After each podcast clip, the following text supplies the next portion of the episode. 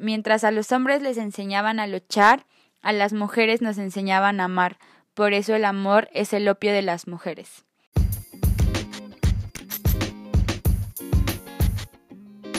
Feminismo Inexperto es un podcast para hacer de una plática necesaria algo sencillo y digerible. Bienvenidas. Hola, ¿cómo están? Feliz Navidad atrasada. Espero se la hayan pasado bien a pesar de todo lo que pasó este año. Y bueno, como ya seguramente leyeron el título, hoy vamos a hablar sobre las ramas del feminismo. Primero quiero contarles que tuve un gran debate porque estaba entre lo que eran las ramas del feminismo y cómo empezar nuestra deconstrucción, porque ambos temas tienen muchísimo de dónde agarrar y a mi parecer creo que primero iba la deconstrucción, pero muchas me pidieron que hablara sobre las ramas, así que al cliente lo que pida. Bueno, Comencemos con la corriente por la que todas iniciamos. Actualmente yo ya no la tomo como rama del feminismo, pero más adelante les explico el por qué. Pero bueno, empecemos con el feminismo liberal. Ok, su teoría tiene como principal objetivo la libertad individual de la mujer. Plantean que ésta sufre desigualdad y no opresión. Esta rama no es separatista y dice que los hombres pueden ser aliados del feminismo. También apoyan la pornografía y la prostitución, siempre con libre albedrío de ambas partes.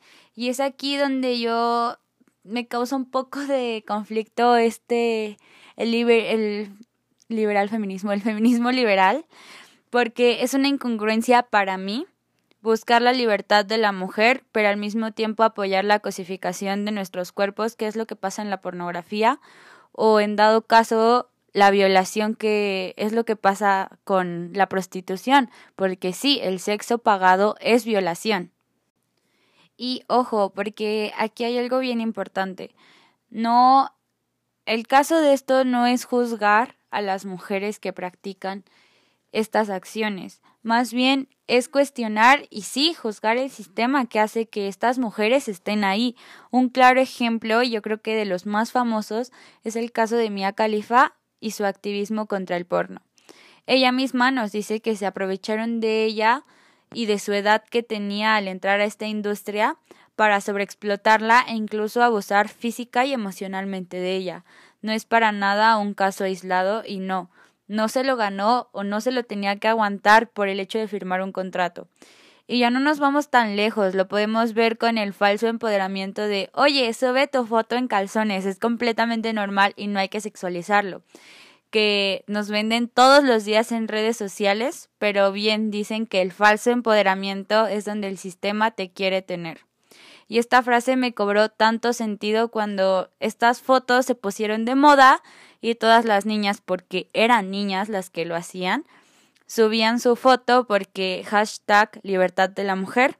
Y entre todos estos perfiles me encontré a un hombre, un chavo de mi edad, o un poco más grande, poniendo un estado que decía, qué suerte tengo de vivir en la época donde se normalicen las fotos en calzones haciendo alusión de que podía disfrutar de las fotos de las niñas sin ningún remordimiento. También, no sé, un claro ejemplo de este mensaje falso y riesgoso que predica el feminismo liberal sobre la libertad de la cosificación se puede ver en el testimonio de una chica que ronda por ahí en internet que dice yo también pensaba que subir fotos en ropa interior o casi desnuda era empoderante hasta que aparecía en una página porno y como por ahí leí alguna vez, el feminismo liberal es patriarcado con glitter. No incomoda y puede llegar a ser hasta selectivo. Desde que ven la liberación como algo individual y no en conjunto, yo creo que está mal. Y lo más importante, no te invita a cuestionarte. Para terminar con el feminismo liberal, no está mal empezar por ahí. Todas todas, todas, todas empezamos por el feminismo liberal, pero es muy importante no quedarse en la conformidad que te brinda el, el liberal. De verdad, investiguen sobre otras ramas, háganse preguntas, júntense con, con chicas de otras teorías y estén abiertas siempre a escuchar. Se los dice alguien que fue feminista liberal casi un año en su, más, en su máxima expresión, de verdad. Yo predicaba el feminismo liberal mucho tiempo hasta que me di cuenta que estaba mal. Y pues ya, no se queden ahí y sí que su feminismo siga evolucionando. Ahora vamos con una de las menos conocidas, el feminismo ecológico o el ecofeminismo. Ok, esta corriente nace en, los, en la segunda ola del feminismo en los años 70, donde nace también el movimiento ecológico ambiental, y es aquí donde las mujeres de esta época deciden juntar el movimiento con influencias del feminismo radical, y así nace la teoría que denuncia que el poder absoluto que ejercen los varones hacia la tierra y sus recursos son de la misma forma a la que ejercen contra las mujeres. Así como los hombres y la sociedad considera, consideran a la mujer como un simple objeto de apropiación, al igual que cualquier terreno que se pueda poseer o fecundar. Esta rama tiene tres corrientes más, el ecofeminismo clásico, y esta es la primera teoría que postulaba lo siguiente. Los hombres, al estar tan obsesionados con el poder, llevarán el desastre a la tierra y que las mujeres, al ser más cercanas a la naturaleza, son la esperanza de la conservación. Esta teoría, al tener herramientas radicales, era separatista y por esto mismo fue muy criticada entre otras corrientes. La segunda es el ecofeminismo espiritualista. Esta teoría es conectada por la espiritualidad de la mujer y la conexión con la tierra y la vida. Su principal denuncia era a los Países Bajos de la sobreexplotación de los recursos naturales y sus efectos en los pueblos indígenas y campesinos. Y por último está el ecofeminismo constructivista. Esta corriente separa totalmente lo que eran las otras dos, planteando que entre la mujer y la naturaleza no existe ninguna conexión real, pero que las mujeres históricamente tuvieron, estuvieron más expuestas a la destrucción ambiental, en especial en pueblos campesinos. Esto se debe a los roles ya establecidos a estas mujeres con la relación a la cosecha, cuidado y abastecimiento de alimento, agua y leche para su familia. Y esto mismo las hace más cercanas a las agresiones ecológicas. Esta rama puede ir un poco de la mano con el ecofeminismo porque recordemos que parte de la contaminación ambiental viene de la industria animal, entonces varias ecofeministas son veganas o vegetarianas. Bueno, vamos a empezar. Esta rama reclama eliminar el concepto de especie. Sostiene que no solo las mujeres humanas somos oprimidas, también las hembras y lo acompañan con un dicho que dice Mientras ninguna hembra sea libre, ninguna mujer conseguirá la liberación total. Y antes de que me digan, Júpiter, qué payasas me salieron, déjenme les explico un poco de qué va la teoría antiespecista y no se me vayan. Bueno, dice un poco así. Las hembras de todas las especies compartimos una realidad de cosificación, fragmentación y consumo.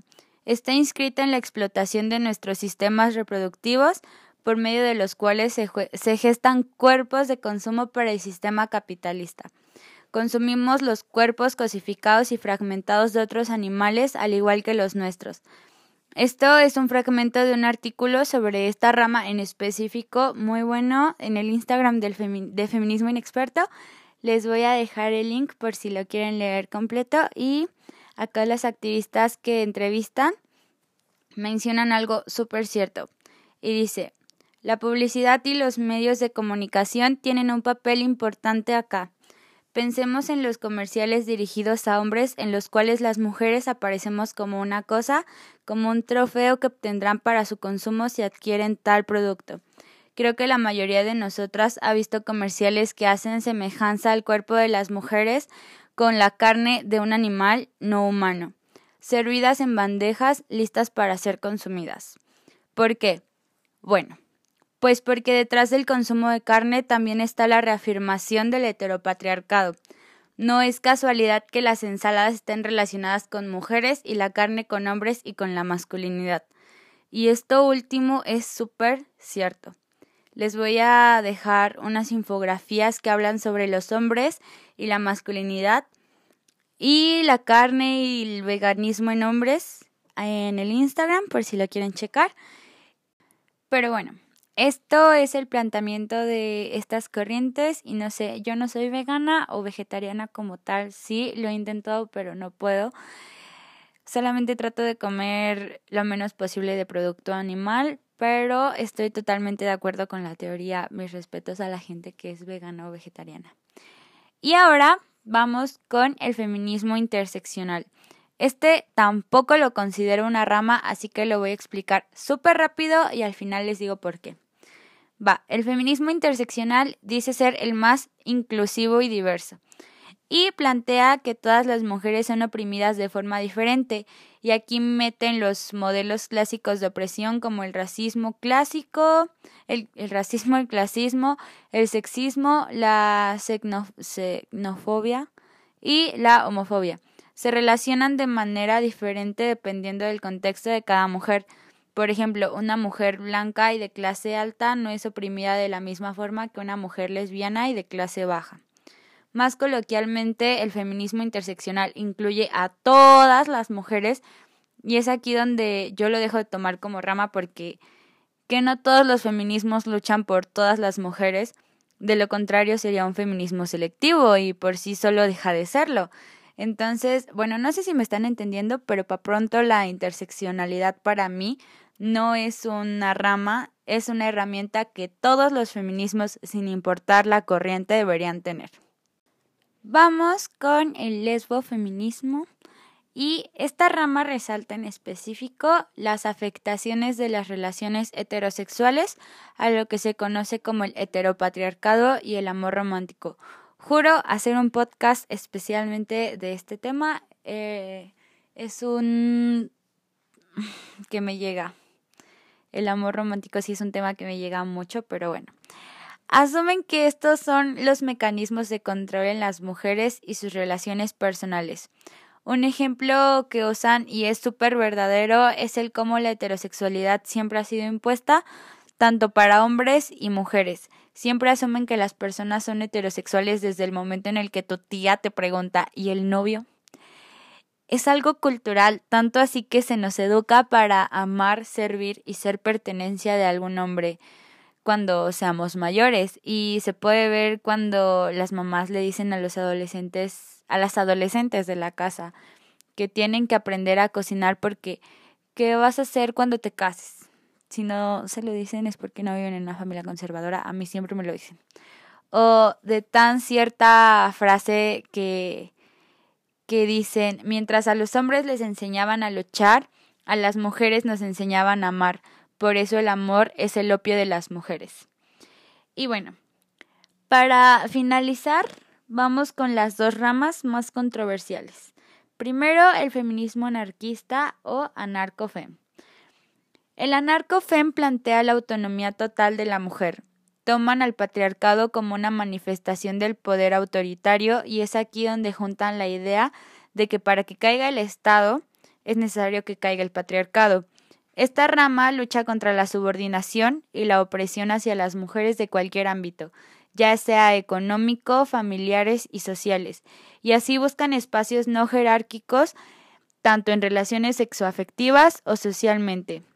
De hecho, acá en Latinoamérica, la primera ola feminista fue testigo de esta corriente, ya que en la mayoría de estos países el feminismo se originó en principio de mujeres anarquistas.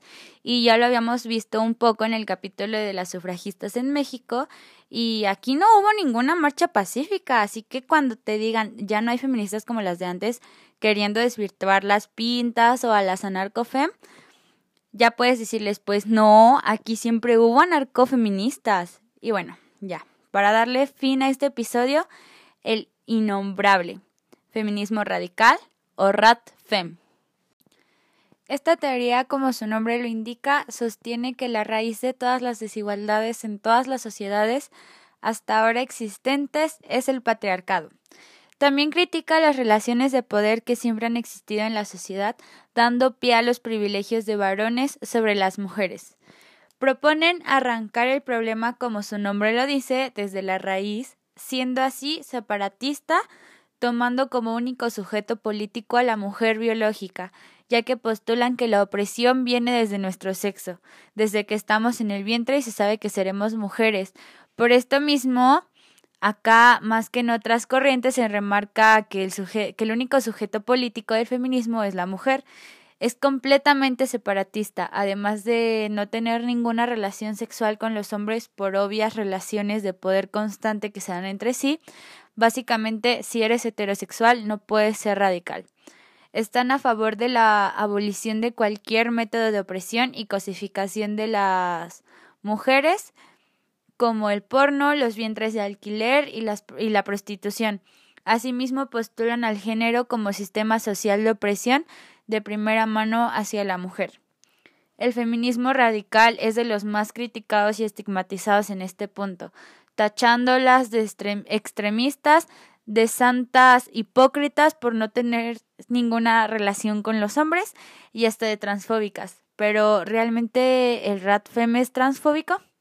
Mm, este tema es muy complicado, no me quiero meter tanto porque sale mucho del tema, pero es de mis favoritos y creo que merece su propio episodio, así que cierro con la pregunta obligada. Júpiter, ¿y tú a qué rama perteneces?